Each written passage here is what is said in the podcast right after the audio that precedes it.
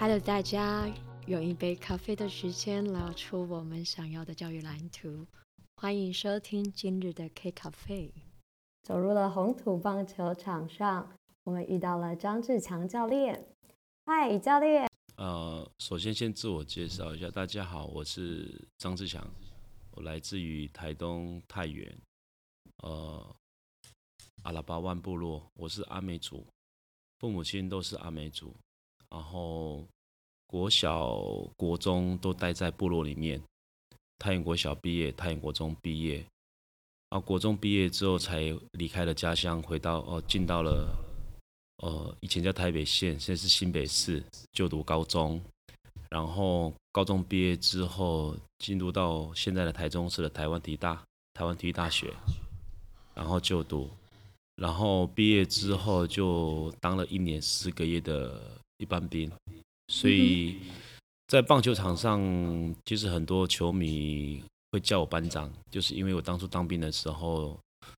当教育班长，将近退伍的时候，就经过，呃，透过中华职棒联盟的选秀，然后进到了统一，我开启了自己的职棒球员，球雅，对，就打了十二年之后，呃，跟球团递出辞呈，想要回到家乡，然后做自己想做的事情。那一路走来，其实没有太多。人给我太多的建议，只是想就只问自己想要只想怎么走。像国小进球队也是经过一番家庭革命嘛，然后对，然后进到球队里面，然后正式加入到球队里面。然后国中也因为那时候我妈不让我到外县市，刚好国中那个 学校在我们毕业前是没有成立球队的，就现在的太阳国中。所以我是太原国中第一届的球员，然后最开启了现在台东太原国中，其实在台湾国中这个层级里面算是传统的名校。我们大概对于张教练的啊想法和印象，应该有一个初浅的了解。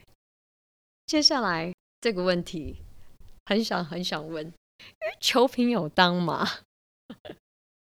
所以我想要了解一下，就是棒球这种时下最夯的任务啊，这动呃，应该是说赛程，就是教练在这个经典赛的这一段好几场的比赛，你在选择让你最有印象的球赛片段，你还记得吗？其实最印象深刻并不是比赛的结果。你说台湾有没有能力可以打出很好？有，对，一定有。只是说，其实他们打得动。其实台湾的球迷所看要看到，其实就是希望台湾打出我们讲的台湾人的精神。对，这种东西我是觉得是球迷呃想要看的，想要看的，因为。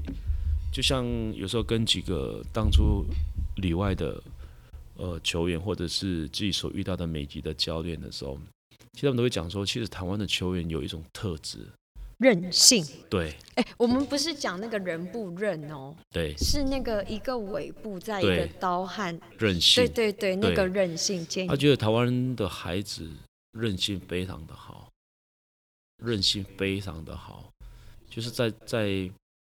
不管是他受伤，或者是在往更高等级的路上去追追追求，或者是在保护机会的当下，或者是没机会的当下，其实他们那种不服输的台湾人的精神，台湾人呐，对，其实这是美国教练给我的一个回馈啊，就是你们台湾人最恐怖的就是这一点，不愿意不服输、不放弃的那种精神才会。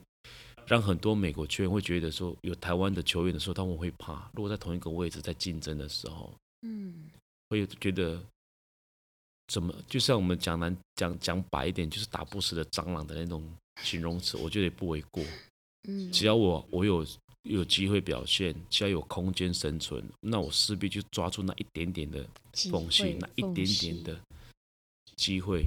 然后塑造出自己的一个球员的应有的一个价值，在我觉得这个就是我们台湾人比较跟其他的国家可能不一样的那种感觉。也感受到，其实教练其实对于这些球员，只要一谈到球员，都是骄傲的。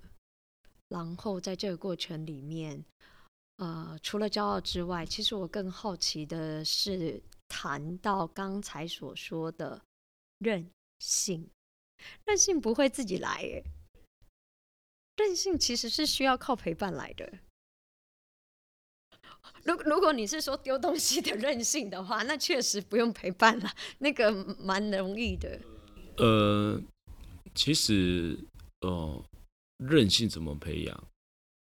他先具备可以把一件事情，呃，做到最好。对，这是最基。我是我个人认为是。至少他要把一件事情做到最好。嗯，对，连一件事情都做不好了，就不用谈什么任性的问题了。因为你连一件事情都做不好了，你要怎么谈任性？因为任性的问题是你每一件事情都尽全力的去做到最好，然后慢慢累积起来的。所以在你在某些的呃状况下，或者是在比赛当中。你已经完成了这么多的事情，那你势必在当下遇到一些问题的时候，你更想要去完成它的时候，所展现出来的那种态度，就是我们讲的韧性。你没有到最后一刻，你没有尽全力去完成这件事情，你根本不晓得你到底后面的结果是怎么样。对，当你知道已经开始去往负面的方向去走，那当然就没有所谓的韧性了。所以，一个啊，一个球员其实蛮需要带着他本身的乐观、坚毅，甚至是成长性的思维，在他的协议里面，对，去创造在每一次球场上的成就感。就算不是成就，可能是一些不太好的经历，可是有了这样子的一些非认知的想法。或许要度过这一段长韧性的时候，就容易多了。对，是的。对，嘿，讲的很好。其实不单单只是在比赛过程当中、训练过程当中、课堂当中，包括宿舍当中，其实很多事情就要慢慢的让孩子培养。我们不敢说一定可以把孩子培养到。很好，或者是好字离开三民国中，其实就像桂相讲的，就是希望大家可以打群架，互相 cover，然后让孩子们长出一些好的东西出来，然后可以让他在国中毕业之后更有能力跟条件去接受社会的挑战。对呀，我我我刚才跟教练。呃，一直在讲经历。我觉得从教练的谈话里面，从挫折中持续的努力去培养孩子的成长性思维、韧性，然后主持人，然后调出了一些 NCDP 的记录的内容，确实真的很常在记录。这些内容有一些教练真的是，然后呃，我觉得这个属性也很特别。对于这些数字的结果，我也很惊讶。就是在陪伴孩子的之余，他们的学习过程要求不能在认知的学科上偏食哦，不可以只专注在棒球的练习，教室的课堂学习也需要。有相对应的动机。那我想要偷偷的问，就是，哎，教练在面对课堂缺乏学习动机的孩子，然后导师向你求救的时候，我们怎么办？其实，当然一开始在每一届的新生，我会先自我介绍，我是怎么过来的。那为什么现在？我有能力可以去选择，对，而不是就常灌输孩子的观念，就是你要选择工作，还是工作选择你？对，当你有能力去选择工作，那你势必就是要做出不一样的东西来。对，然后讲白话一点，就是有一天你没有打棒球了，你剩下什么？我剩下棒球、棒球手套和一颗棒球。对，当你离开棒球场上了，你没法打棒球，你剩下什么？哦，这我会反过来去去问孩子，你你接下来如果你不打棒球，你能做什么？对。然后有的孩子会可能在这个过程当中，你说他会说：“哦，我就不爱念书嘛，所以我才来打棒球。”那当然，每个人对于学科的能力当然有很多的不同，所以自己会给孩子的对话就是，比如说讲简单一点来比喻的话，你今天考十分，那我下次希望你可以进步到二十分。孩子，对，三十分、四十分。就是给他一些目标，让他去追，对，而不是说你一开始进来就直接让他去追六十分，对他来讲，家的程度其实对，那是不大可能的事情。就像在球场上，有些球员会设定一些目标给他，嗯，比如说，哎，你之前是十颗都打不到球，那希望你这次练习的时候，十颗里面打到五颗，我就让你报名，或者是十颗里面。你可以打得很漂亮，可以欣赏安打的球，可以打个三颗四颗，我就让你代打。然后如果十颗里面你可以完成十颗都打得到球，可是里面又打得很扎实的球，可以打个五颗六颗，那我让你先发。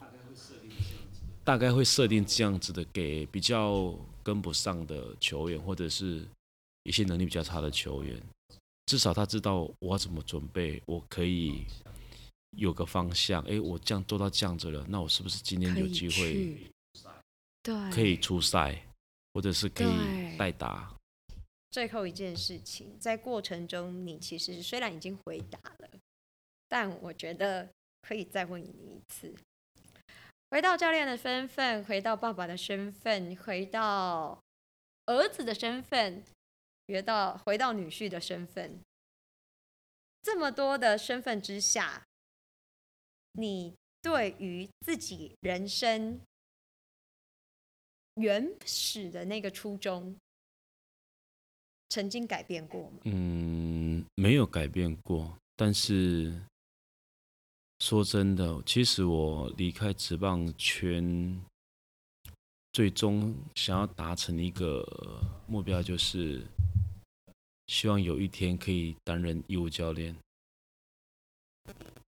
义务教练，然后到处在游走在各个基层棒球里面，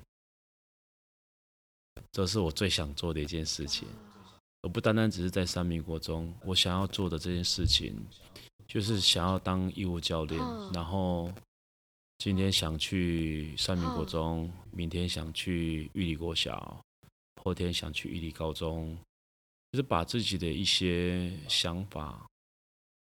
讲给为什么会有这样子的一个呃状况？其实这这个想法很大，因为你已经具备对这样子身份了啊！我不是说说说什么钱什么的问题，我不是，我不是想要讲那件事。对，其实就是嗯，我其实这几年一直在思考一个问题。当一个球员，他很希望你来教导他的时候，当我每天出现在你眼前的时候，你反而不珍惜。对你，当你一个礼拜、两个礼拜再回去看他的时候，你把两个礼拜开的课表之后，他反而会确实的去执行，希望看到两个礼拜后的他是符合我对他的期待。对，所以我才开始在思考这个问题。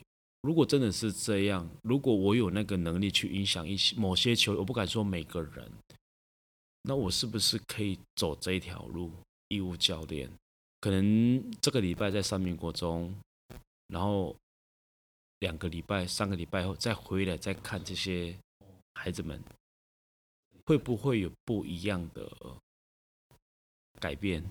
他是往更好的方向走？还是怎么样？不知道，因为没有我没有试过，所以我不知道。我是希望可以尽自己的能力，可以把自己应该讲说，我我可能会比较鸡婆吧，我是这么认为，因为我只要你觉得我可以帮得上忙，我不管你是不是我的孩子，是不是我的球员，对我会尽全力的去帮忙。所以孩子们，三民国中棒球队的孩子们，加油！在踏出三民国中的那一步，让自己成为那个可以选择高中的重要的那一个棒球选手。好啦，刚好钟声也配合的差不多了。我们今天再一次感谢张教练张志强教练的来临，谢谢张教练。我们今天访谈在这里结束喽，拜拜拜，各位观众，谢谢谢谢，拜拜。